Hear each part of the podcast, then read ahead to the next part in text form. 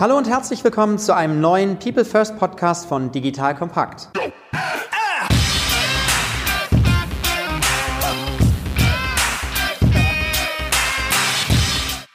Mein Name ist Matthias Weigert und ich bin Geschäftsführer der Unternehmerschmiede.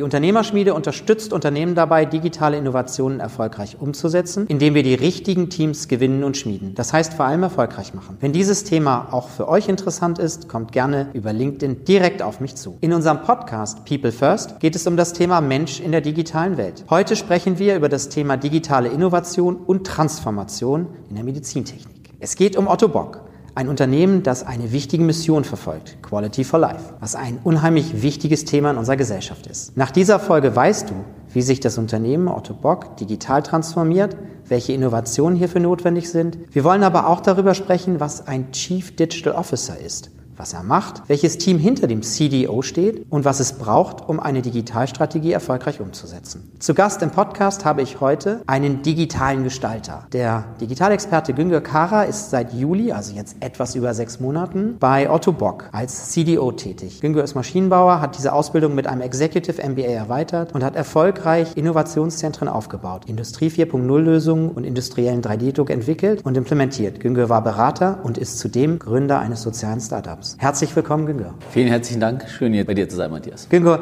bitte stell dich doch einmal kurz persönlich vor, dass die Hörerinnen und Hörer wissen so ein bisschen, wer du bist. Ich habe ja schon ein paar Worte gesagt, aber das war ja nur eine Einleitung. Ja, ich bin CDO bei Otto Bock, ein über 100 Jahre altes Unternehmen, Mittelstand geprägt, in Familien geführt. Und hier leite ich die gesamten Digitalaktivitäten. Und von meinem Background, du hattest es schon gesagt, Maschinenbau studiert, das Betriebswirtschaftliche durch ein Executive MBA, viel in der Welt rumgereist. Und ich habe dann neben dem, was ich in meiner beruflichen Karriere gelernt habe, viel, viel mitgenommen. Wir reden ja auch heute über Leute in dem Social Startup. Da ging es dann um Mini-Solarsysteme für einkommensschwache Menschen in entlegenen Gebieten in Afrika, wo ich dann halt auch längere Zeit in Tansania und in Ost-Westafrika unterwegs war. Und mich haben die letzten fünf Jahre ebenfalls stark geprägt. Das war ja komplett im, ja, in der Beschleunigung der digitalen Themen und habe da meine vorigen Tätigkeit als CDO bei EOS, einem Hersteller von 3D-Drucksystemen mit Metall Metall und auch Polymerverarbeitungstechnologie viel Erfahrung gehabt. Ansonsten, was man über mich noch wissen könnte, neben all den beruflichen 49 Jahre jung, drei Töchter, also das bedeutet, ich kenne mich mit komplexen Entscheidungsfindungsprozessen sehr gut aus. Lebe in München, arbeite in Duderstadt und Berlin, auch oft in Wien dann äh, zu Hause und genieße dann auch die Zeit am Wochenende daheim, aber auch viel dann in der Woche bei den Digitalkollegen. Spannend, also Diversität in die andere Richtung. Mhm. unbedingt, genau so ist es. ja, du hast schon ein paar Worte auch zu Otto Bock gesagt. Vielleicht magst du noch zwei, drei Worte mehr sagen zu der Entwicklung auch, die ihr vollzogen habt, ja. was ihr jetzt vorhabt als Gruppe, als mhm. Unternehmensgruppe, mhm. aber auch dann die Medizintechnik. Warum ist das Unternehmen entstanden vor 100 Jahren? Der Weltkrieg war zu Ende, der Erste Weltkrieg. Viele Menschen kamen mit körperlichen Defiziten aus dem Krieg zurück. Was es nicht gab, ist, es gab nicht gleichbleibend gute Qualität, zum Beispiel für Prothesen. Otto Bock ist in das Thema damals rein ein Unternehmer, der eine Lösung parat hatte, sie industriell erweitert hat und dadurch dann auch vielen Menschen Mobilität gegeben hat. Und Mobilität und Lebensqualität, das ist der Ursprung der Firma. Also das heißt, wir wollen Menschen wieder Freiheitsgrade dann geben und ihnen die Möglichkeit, am sozialen Leben uneingeschränkter dann teilzunehmen. Und über die Jahre hat sich Otto Bock entwickelt, dann von den Prothesen in die Orthesen. Eine Prothese ist, wenn dir Gliedmaßen fehlen und du sie ersetzt durch ein Produkt. Und eine Orthese ist, du hast deine Gliedmaßen, aber bist körperlich eingeschränkt. Kannst zum Beispiel, wenn du einen Bruch hättest und oder wenn du eine Verkürzung hättest, dann würdest du eine temporäre Orthese tragen. Und das sind so unsere Hauptfelder, aber wir haben auch noch zwei weitere Stränge. Das eine, das sind die Rollstühle, heißt bei uns Mobility Services und Solutions. Und das andere, das sind Sanitätshäuser. Also das heißt, wir haben über 160 Sanitätshäuser. Daher verstehen wir auch relativ gut, was dann unsere Patienten, also am Ende des Tages, in welcher Form auch wieder einsetzen. Und das, was ich jetzt so beschrieben habe, war einmal die Produktentwicklung, dann gab es aus der Produktentwicklung auch eine Produkterweiterung und dann der nächste große Schritt von vor 20, 30 Jahren eingeläutet war dann die Globalisierung. Also als Mittelständler ist man wirklich global gegangen, hat Niederlassungen von Japan, Ost-Westeuropa bis in Amerika, Südamerika erfolgreich dann durchgeführt. Und seit ein paar Jahren ist natürlich dann die Digitalisierung auch smarte, intelligente, vernetzte Produkte, aber auch Intelligenz in die Produkte reinzubringen. Ein großer Fokusbereich. Da haben wir dann zum Beispiel zwei Produkte, die Seabrace und die Mayo Plus, wo du halt dann wirklich durch künstliche Intelligenz stimulierte Muskelbewegungen überträgst in wiederum Bewegungen der Finger. Also das heißt, eine leichte Zuckung am Oberarm, wenn da zum Beispiel der Stumpf wäre, führt zu der Bewegung des kleinen Fingers und du kannst es dann so weiter optimieren, dass du dann koordiniert ein Glas und oder ein Ei tatsächlich hochheben kannst und du trainierst über eine App mehr und mehr dann diese Bewegung und adaptierst das Verhalten oder das Nutzen der Hand mit deinem Verhalten, was du tagsüber durchläufst. Sprich, ein Patient ist zum Beispiel ein Jungbauer und der muss dann natürlich von einfachen Tätigkeiten wie Eier entnehmen und die dann in die Eierschalen reinlegen, bis hin zu wirklich kräftig anpacken auf dem Bauernhof, mehrere unterschiedliche Bewegungen dann durchführen.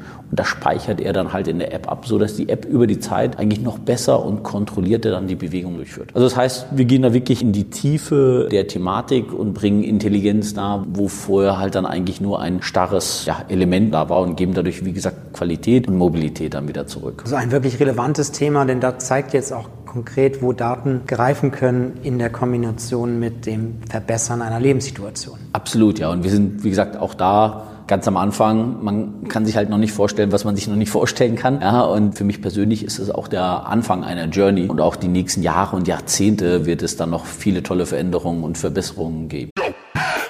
Werbung. Aufgepasst! Wenn du ein B2B-Unternehmen bist, möchtest du jetzt deine Sales Pipeline mit neuen B2B-Leads füllen und dafür empfehlen wir dir unseren Partner SalesViewer. SalesViewer lässt sich total einfach erklären. SalesViewer entschlüsselt nämlich Unternehmen, die deine Webseite besuchen und zeigt diese in Klarnamen an. Du und dein Team sehen also ganz genau, wer eure Webseite besucht und wofür sich diese potenziellen KundInnen interessieren. Und dann gibst du einfach Vollgas, denn du kannst diese Unternehmen dann ja zielgenau ansprechen und einfach zu neuen KundInnen machen. Im Marketing und Vertrieb ist das also eine Wahnsinnsunterstützung für die B2B-Lead-Generierung. Deshalb nutzen schon viele Marktführer wie Stepstone, Avato Systems, Spot5, Talon One oder die Vodafone-Tochter Grand Centric SalesViewer und generieren damit täglich neue B2B-Leads. Und wenn das für dich interessant ist, dann teste SalesViewer doch einfach mal kostenlos. Alles, was du dafür wissen möchtest, findest du unter folgender Weiterleitung digitalkompakt.de slash salesviewer. Und wie immer verlinke ich dir das auch auf unserer Sponsorenseite unter digitalkompakt.de slash Sponsoren. Das war's mit dem Werbespot. Jetzt bist du für das Thema als Chief Digital Officer verantwortlich, mit Daten aus Datenmodellen etwas zu bauen. Hilf mir, uns gemeinsam zu verstehen, was macht ein CDO, mhm. ein Chief Digital Officer, vielleicht auch schon mal so in Abgrenzung zu den anderen Begrifflichkeiten, die es noch so gibt, Chief Technology Officer, Chief Information Officer, also CIO, CTO, aber vielleicht erstmal, was macht der CDO? Ja. Ein CDO in einer Versicherung hat einen ganz anderen Aufgabenbereich als in einem Automobilunternehmen, wie in einem Medizinunternehmen, wie in einem Transport Transportunternehmen. Es kann von man optimiert die Arbeitsprozesse. Zum Beispiel eine Versicherung hat relativ viele Geschäftsprozesse, die kann man optimieren. Also die Digitalisierung von Papier zu elektronischen Dateien. Man kann dann noch die Assets, also die Hardware, die man hat, wie zum Beispiel beim Logistikanbieter, das kann man noch optimieren und digitalisieren. Über Artificial Intelligence kann man Routen optimieren. Und dann gibt es dann noch tatsächliche Produkte, in die man weitere Intelligenz reinbringen kann. Und zwei Beispiele hatte ich ja mit der Armprothese und der Beinprothese, mit der Seabrace. Und wir sind, und das ist auch mein Aufgabengebiet, bei dem dritten Teil. Das heißt, um die gesamte Geschäftsprozessoptimierung von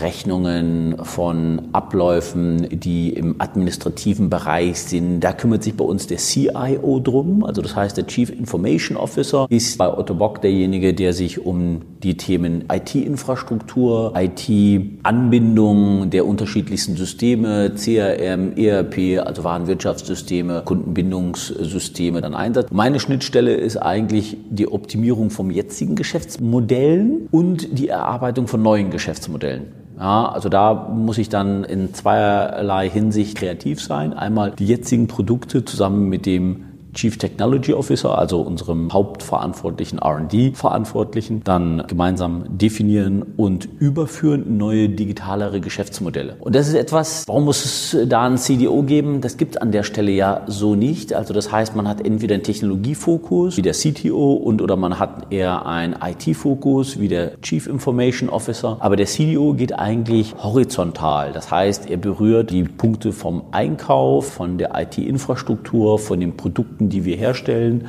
von der Operations, der Art und Weise, wie wir sie herstellen, mhm. bis hin zu, wie wir sie am Markt, den Krankenkassen, den Sanitätshäusern anbieten, also auch dem, was der Chief Sales und Marketing Officer eigentlich berührt. Und das ist für mich dann halt dahingehend spannend, weil der CDO dann genau in dieser horizontalen Funktion wie ein Unternehmer denken und agieren muss und gleichzeitig alle anderen Chief-Kollegen da halt dann frühzeitig einbinden sollte, bevor es Irritationen gibt. Und deswegen macht es mir so viel Spaß, so ein komplexes Thema zu führen. Jetzt hat ja das Thema Daten auch immer viel mit Gemeinschaft, Communities zu tun. Das heißt, du hast es beschrieben, neues Geschäft denken. Wie gehst du das als Chief Digital Officer an? Mhm. Ja, mit den Daten, es gibt drei unterschiedliche ähm, Datenzyklen. Ja. Der eine Zyklus, äh, da hattest du jetzt äh, richtigerweise hingedeutet, ist eigentlich da, wo man anfangen sollte, immer vom Patienten, vom Nutzer, aber auch vom Sanitätshaus kommend. Wenn man das durchdrungen hat und aufgesetzt hat, geht man von da aus in die Operations. Also wie stelle ich Produkte her?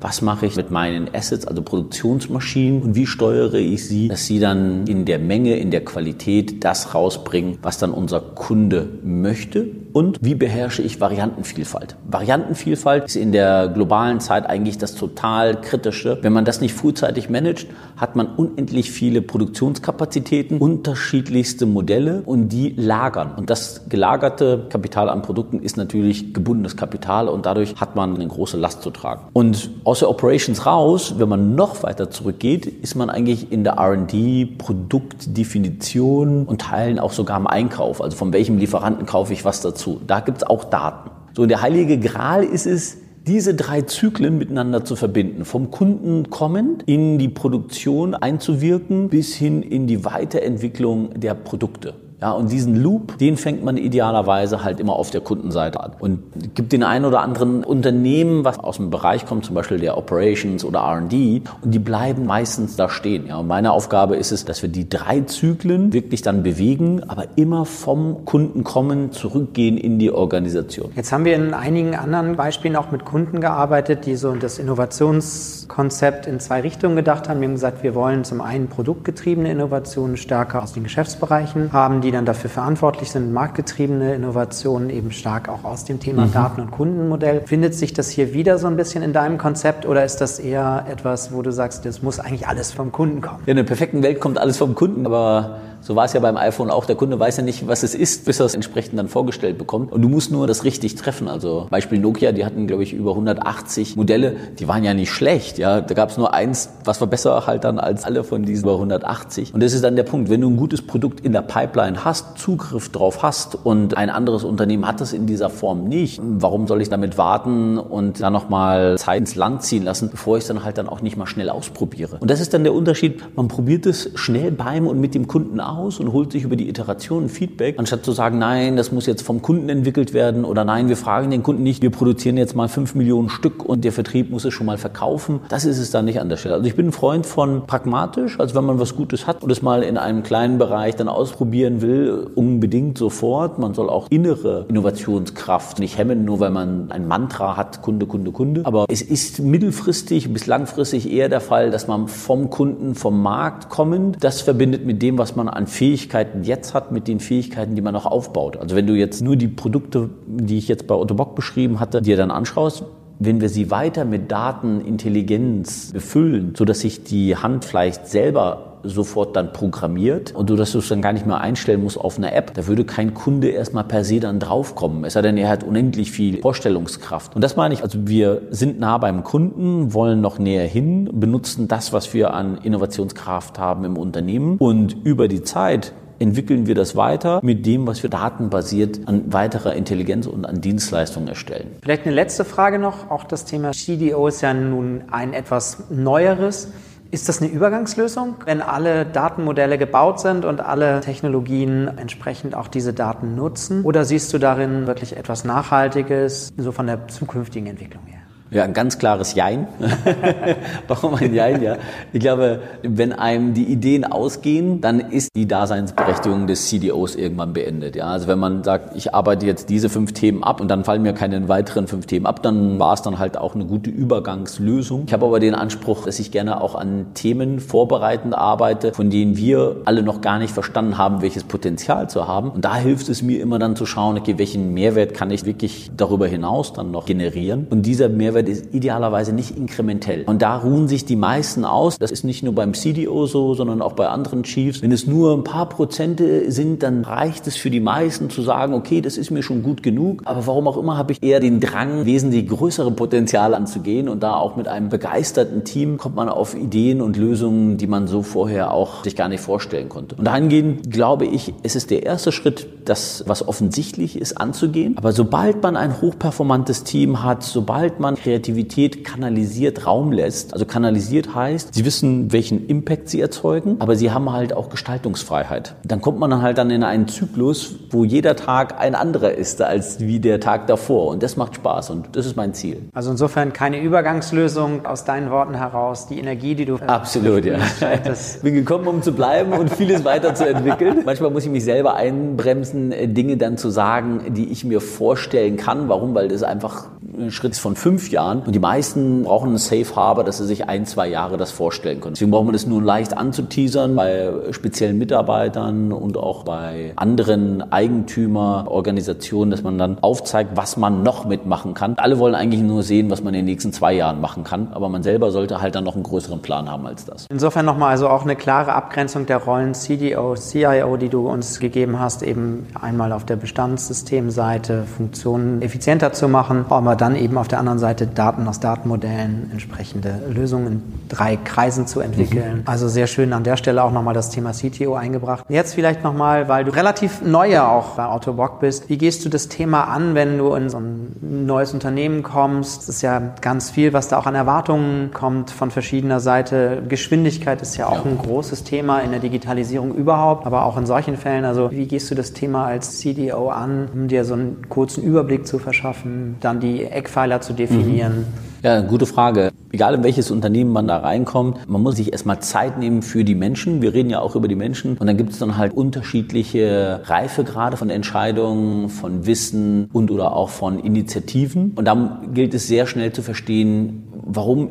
stehen Menschen, Situationen, Projekte da, wo sie stehen? Was braucht's noch? Und oder braucht es tatsächlich etwas? Also ist es tatsächlich auf einem Pfad, der einen höheren Mehrwert erzielt oder nicht? Das muss man für sich selbst sehr, sehr schnell abklopfen. Und was sich viele halt dann auch wünschen von einem CDO ist schnelle Klarheit. Also man muss idealerweise auch ein gewisses Gedankenkonstrukt mitbringen, wie man Themen bewertet und anderen hilft, sie ebenfalls mitzubewerten. Also es gibt Technologien, die sind richtig und gut, wie zum Beispiel Blockchain ist aber jetzt für unseren Fall im jetzigen Moment, in diesem Monat noch zu früh. In der gegebenen Zeit ist es dann wieder richtig, aber die Frage ist, wie kann ich den Kollegen, den Abteilungsleitern, den Mitarbeitern ein Entscheidungskriterium geben, wie sie das für sich selbst bewerten können. Also deswegen gehe ich in die Diskussion rein und übertrage gleichzeitig eine Art Bewertungskriterienliste mit wenigen, aber knackigen Punkten, um denen dann zu helfen, Entscheidungen, sei es dann jetzt auf Einzelebene oder auf Initiativenebene schnell zu bewerten. Weil so hat man eine Klarheit und dann gibt es eigentlich wie beim Autofahren nur drei Möglichkeiten. Ja, entweder ich fahre weiter, ich stoppe und schaue, was jetzt demnächst passiert oder ich halte dann komplett an. Ja, rückwärts äh, lassen wir mal raus an der Stelle, weil die Zeit können wir da nicht zurückdrehen. Und das ist etwas, das ich in Gesprächen mache. Ich arbeite sehr, sehr viel mit Workshops. Ich habe für mich und auch für die Position herausgefunden, dass das die höchste Dynamik hat. Also Meetings und oder Präsentationen, die, die haben dann eher etwas ja angestaubtes und hat hat dann eher, sag ich mal, ein geführter Monolog, wo einige wenige miteinander reden, aber ein Workshop, aus dem man als Gruppe entweder eine Klarheit hat, ob man etwas macht oder nicht macht und oder ob man halt dann für sich dann definiert hat, was machen wir denn genau, mit wem müssen wir dann das wie auch abstimmen, auch das große Ganze dann zu sehen, das ist etwas sehr, sehr hilfreiches. Also das sind so die Elemente, die ich dann nutze, viele Gespräche mit Einzelnen und auch Gruppen und dann setze ich dann gezielt Workshops auf. Prima. Und jetzt ist es ja so, dass wir, wenn wir uns die Digitalisierung gucken, viele Organisationen sich so aufstellen, wird es einmal schon den CIO ja, der so sehr stark für die Kernorganisationsthemen mhm. verantwortlich ist. Dann gibt es ja so Innovationsinseln, Einheiten. Ja. Wie ist das bei Otto Bock aufgestellt? Ich habe einen sehr, sehr spannenden Weg von außen gesehen, als ich vor etwas mehr als einem halben Jahr noch im Bewerbungsgespräch war. Denn hier hat man sich auch für den Mittelstand viel getraut. Also man hat vier Startups aufgesetzt, interne Startups und hat Mitarbeiter dann komplett freigeschaufelt aus dem operativen Geschäft und hat dann diese Startups punktuell mit weiterer digitaler Kompetenz weiter aufgebaut und angereichert. Und darüber hat man noch ein Digital Office dann draufgesetzt, um im ersten Schritt dann die Startups zu führen, zu lenken und auch zu entwickeln. Und ich trage das jetzt weiter und setze dann da auch weitere digitale Kompetenz von übermorgen rein, so dass wir dann konzentriert morgen wirklich an für Otto Bock neueren Themen arbeiten können. Das funktioniert sehr gut, hat auch alles seine Vor- und Nachteile. Großer Vorteil ist, das sind viele ehemalige Otto Bock Mitarbeiter, die wirklich große Lust haben, einen Beitrag nicht nur zu bringen für Otto Bock in der Digitalisierung, sondern sich selbst auch entwickeln wollen ja, hinsichtlich auch wirklich hin zu digitalen Know-how-Trägern, Kompetenzträgern. Das ist spannend. Das heißt, wir haben viele Verbindungen in die Organisation hinein und gleichzeitig ist das ein Faktor, da muss ich dann mit dem Office drauf schauen, haben wir nicht zu viele Verflechtungen rein, haben wir nicht zu viel altes Abteilungsdenken da drin, wie kriegen wir diesen Speedboot-Gedanken auch in die Teams, dass die nicht eine Lösung liegen lassen, die dann extrem schnell und pragmatisch wäre, weil da muss noch jemand mit abgeholt werden aus einer anderen Abteilung, sonst geht es nicht. Und das ist die Herausforderung. Ich glaube, es hat am Ende des Tages einen höheren Einfluss auf die Weiterentwicklung des Unternehmens, weil hier viele gestandene Mitarbeiter sind, die auch ein hohes Ansehen genossen haben und genießen im Unternehmen. Und die haben natürlich eine große Strahlkraft. Ja, die Strahlkraft von denen ist eine andere, als wie wenn ich digitale Startup-Teams mit 80, 90 Prozent neu eingestellten Mitarbeitern dann versuchen wollte aufzuziehen, weil die würden immer als Fremdkörper gesehen werden. Dahingehend fand ich das von vornherein gut und es hat sich auch bewahrheitet, es ist auch wirklich gut. Ja, man muss, wie gesagt, nur diesen Balanceakt hinbekommen zwischen Agilität und Freiheit und gleichzeitig Verflechtung und Verknüpfung mit der bestehenden Organisation. Also an der Stelle nochmal dann zusammengefasst, es braucht eben beides, sowohl das interne Wissen aufgeladen aufgeladen oder bereichert mit dem externen Wissen. Also es braucht beides. Es ist nicht nur die Hipster aus Berlin. Genau, ja. Mal, wo wir jetzt gerade hier. Ja, absolut. wir haben ja relativ viele Hipster dann halt. Stimmt hier, ja. Aber so wie du sagtest, man braucht beides. Und ich glaube, das ist jetzt auch mein Learning aus den letzten sechs Monaten. Idealerweise holst du halt einen Großteil aus dem Unternehmen. Um die 80 Prozent der Startup-Mitglieder sind aus der bestehenden Otto Bock-Organisation. Das ist schon eine Menge, das ist toll. Wie groß ist es ungefähr nur von der Anzahl der Menschen? Wie viel sind das so ungefähr, dass man man eine Vorstellung hat, auch mit welcher Stärke und Kraft ihr das Thema mhm. Ja, wir sind, also von den Direct Reports, also die wirklich dezidiert dann dem Digital Unit angehören, sind wir so um die 45. Wir sind jetzt dabei, thematisch einige ja, Inhalte dann weiter aufzubohren, das heißt dann sie mit Leben zu füllen. Einige Themen, das ist extrem klar in den nächsten Jahrzehnten, das wird durch die Decke gehen, also nur der Bereich Data Analytics, da werden wir jedes andere Unternehmen auch massivst aufbauen müssen. Aber es gilt jetzt erstmal die einzelnen Champions, also Themen- und Kompetenz-Champions bei uns zu definieren, auszubilden und sie auch mit der Domain-Expertise, also alles, was im Medizin-Technik-Bereich relevant ist, von der regulatorischen bis hin zu, welche Customer Journey hat der Patient, welche Customer Journey hat unser Sanitätshaus. Das muss man alles erstmal wissen, weil sonst hast du nur digitales Wissen, aber kannst es nicht anwenden. Und das gilt es jetzt in den nächsten zwei Jahren weiter auszugestalten. Also wir werden noch weitere Leute einstellen, sind auch offen für Bewerbungen Werbung aus dem digitalen Bereich und wollen dann diese Personen dann aber wiederum aufschlauen mit dem Wissen, was wir über 100 Jahre am und mit Kunden und Patienten erworben haben. Super spannendes Umfeld. Lass uns ein bisschen mehr über die Menschen sprechen und das mhm. Team. Du hast ja schon das ein bisschen anklingen lassen. Du hast einige, die direkt an dich berichten. Wie stellst du das Team auf? Wie sieht es vielleicht funktional mhm. aus? Wie sieht es organisatorisch aus? Und mhm. vielleicht kommen wir nachher auch noch mal so ein bisschen auf die Kompetenzen da. Du hattest ja auch eingangs gefragt gehabt, was macht man als CDO in den ersten sechs Monaten? Ich hatte ja da auch gesagt, ich spreche halt dann auch viel mit Abteilung, aber genauso spreche ich auch mit dem eigenen Team. Und ganz wichtig ist mir die Beantwortung der Frage, warum bist du hier? Aus dir selber heraus und welchen Mehrwert bringst du, den kein anderer von Otto Bock oder aus der Digitaleinheit bringt? Also was macht dich wirklich besonders da an der Stelle? Und das führe ich dann in vielen kleinen informellen Gesprächen, entweder sei es dann mit Subteams, also wir haben ja diese vier Startups und die haben dann teilweise, weil sie auch eine gewisse Größe haben, dann nochmal zwei, drei untere Teams, also Subteams nenne ich die immer. Und bei diesen Teams geht es darum auch zu verstehen, wie arbeiten die miteinander, welche Kompetenzen bringen die mit und da schaue ich auf drei unterschiedliche Bereiche. Das eine ist dann, welche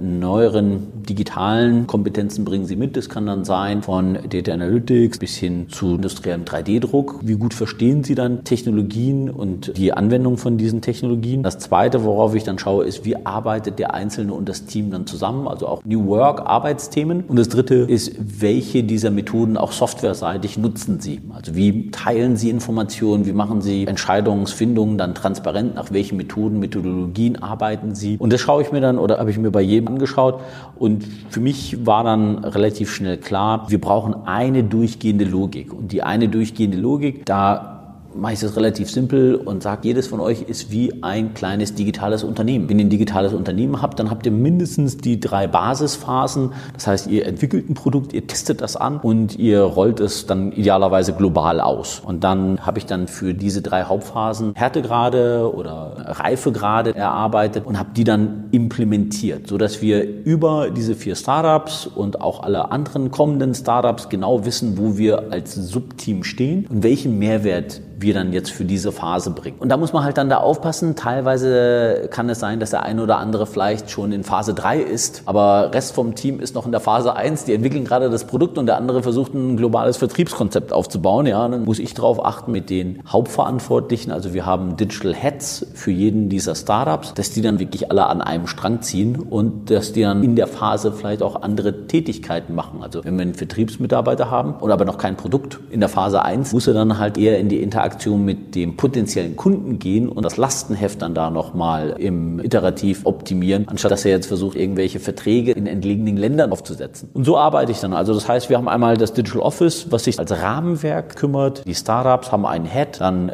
Teamleiter und darunter diese einzelnen Teams. Wir haben die Arbeitsmethodiken, wir haben die Kompetenzen. Ich schaue auch, dass wir eine schöne Verteilung von Kompetenzen und Persönlichkeiten haben. Also das heißt dann wirklich Persönlichkeiten, die sich ergänzen. Fünf Introvertierte haben, dann sollten wir einen Extrovertierten haben, der für das Team halt dann auch sprechen kann, um das mal eine ganz, ganz einfache Logik mal aufzuzeigen. Und dann, welche Tools und welche Verfahren nutzen wir, um Entwicklung sichtbar zu machen. Das ist dann auch mit meiner Aufgabe, das in Team reinzubringen. Ansonsten, was super wichtig ist, kommt irgendwie immer zu kurz, finde ich, Leute mit Humor einzustellen. Ja, Leute, die wirklich eine positive Aura haben, eine positive Ausstrahlung. Ich glaube, diejenigen, die die Fehler finden, die findet man sehr, sehr leicht am Arbeitsmarkt. Da hat man relativ viele Bewerber, die das gut können können.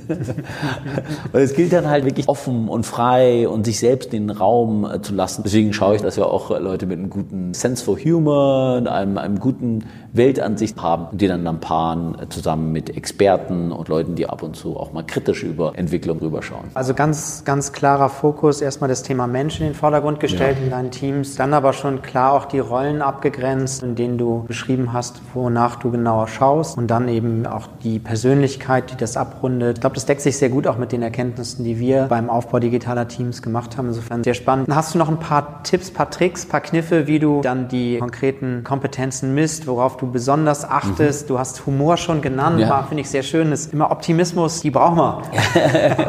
noch ein paar weitere, wo du sagst, da schaust du besonders mhm. drauf, was dir wichtig ist, neben dem, was die Menschen ja. fachlich mitbringen, was sie vielleicht auch an Fertigkeiten und Fähigkeiten haben, also Instrumentenkenntnis haben. Also die Standardfragen sind immer, was hast du gemacht in eins und zwei.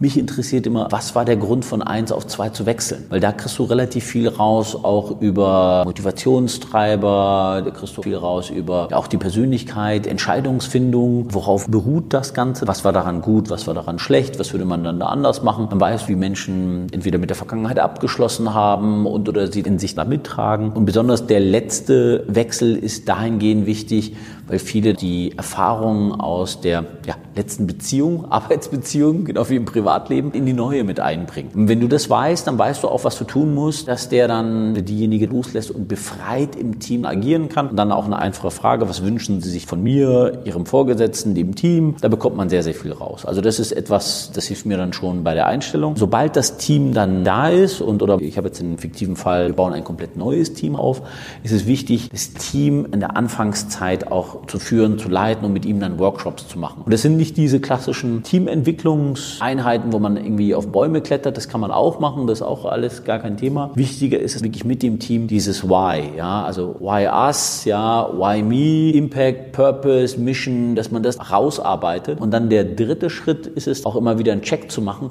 wo steht das Team? Und da eines der Punkte, die ich sehr gerne mache, ist, ich habe dann so eine Übersichtsseite, wo ich dann sage, was haben wir von Mission bis hin zu Op operativer Umsetzung, das sind so zehn Punkte. Und wo steht ihr gerade? Also wo hakt's bei euch? Und jeder der Teammitglieder kann da an das Whiteboard oder an das Poster gehen und seinen Aufkleber setzen, was bei ihm fehlt. Und das ist ganz spannend. Von zehn Leuten kann es sein, dass drei immer noch bei der Mission festhängen. Zwei sagen, ja, die operativen Tools, das ist mein Hauptproblem, Mission und unsere Taktik und wie wir uns iterativ weiterentwickeln, weiß ich. Und dann die anderen sechs in der, ja, aber wie kommen wir denn zu einer schnellen Entscheidungsfindung, Absprachen mit anderen Abteilungen, ich brauche Ressourcen, das ist mein Painpoint. Und dann musst du als Hauptverantwortlicher sagen, okay, dann wie bei der Gaußschen Normalverteilung, dann kümmere ich mich um das Hauptthema, da wo die sechs Bubbles sind und die beiden anderen gehe ich als nächstes an. Ja, aber wichtiger ist es immer von der Mission kommen, dann ins Operative zu gehen und sich nicht im Operativen zu verlieren und dann über irgendwelche Tools und Berichtsstrukturen zu reden, sondern du musst immer vorne anfangen. Was ich total spannend finde und glaube ich sehr zeitgerecht ist, das Thema auch vom Purpose zu kommen, also vom mhm. Zweck, aus welchem Grund gibt es etwas, warum tun wir es? Simon Sinek in seinem Zirkel, der ja. ist ja extrem extrem klasse auch beschrieben hat. Du hast das verknüpft nochmal auch gesagt, dass du immer auch von deinem Team erwartest, dass es kleine Unternehmerinnen oder Unternehmer ja. sind. Wie stark hat dich deine Arbeit auch da getrieben oder beeinflusst? Vielleicht auch das, was du in Afrika aufgebaut hast. Mhm. Gab es da Erkenntnisse, die du auf die Situation heute irgendwo auch ein Stück beziehen kannst? Absolut. Waren, äh, ja, da waren so viel. Also ich kann dir sagen, ich habe ja davor 15 Jahre schon Berufsleben, war auch weltweit unterwegs und habe wirklich tolle Projekte gemacht, aber ich habe nirgends so viel gelernt wie in diesen anderthalb Jahren. Ich weiß noch, wo wir in Tansania angekommen sind mit einem kleinen Team von acht Personen und wir hatten diese Mini-Solarsysteme, die so groß sind wie ein DIN A4-Blatt. Die haben zwischen 20 und 120 Dollar gekostet. In Tansania ist das Durchschnittsgehalt pro Jahr 360. Und wir dachten alle, die 20 und 60 Dollar kosten, die lassen sich am besten verkaufen. Die wollte nur keine haben. Das heißt, wir hatten einen ganzen LKW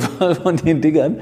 Und was haben sie gekauft? Die für 120. Und dann haben wir die Kunden befragt, warum kauft ihr denn die für 120? Die sind doch für eure Verhältnisse dann teuer. Da haben die gesagt, nein, nein, das ist nicht teuer, das ist sein Geld wert, weil das andere, das ist ja Kinderspielzeug. Wenn jemand zu uns nach Hause kommt, den wollen wir doch schönes Licht haben. Die Kinder sollen dann die Hausaufgaben machen können. Und by the way, da ist auch eine kleine Batterie mit dabei, die hat drei USB Ports, dann können wir nicht nur unser Handy aufladen, sondern das von den anderen Dorfbewohnern und verdienen Geld. Was will ich damit sagen? Man kann sich das niemals so gut am Schreibtisch überlegen, mhm. das, was der Kunde tatsächlich möchte, mhm. als dass man es tatsächlich mit ihm gemeinsam erarbeitet, erfragt und ihm unterschiedliche Lösungen mal dann dahinstellt. Was wir auch zum Beispiel mitbekommen haben, ist, dass die Leute dann in wirklich entlegenen Gebieten gesagt haben, sie wollen ein Mini-Solarpanel haben in goldener Farbe.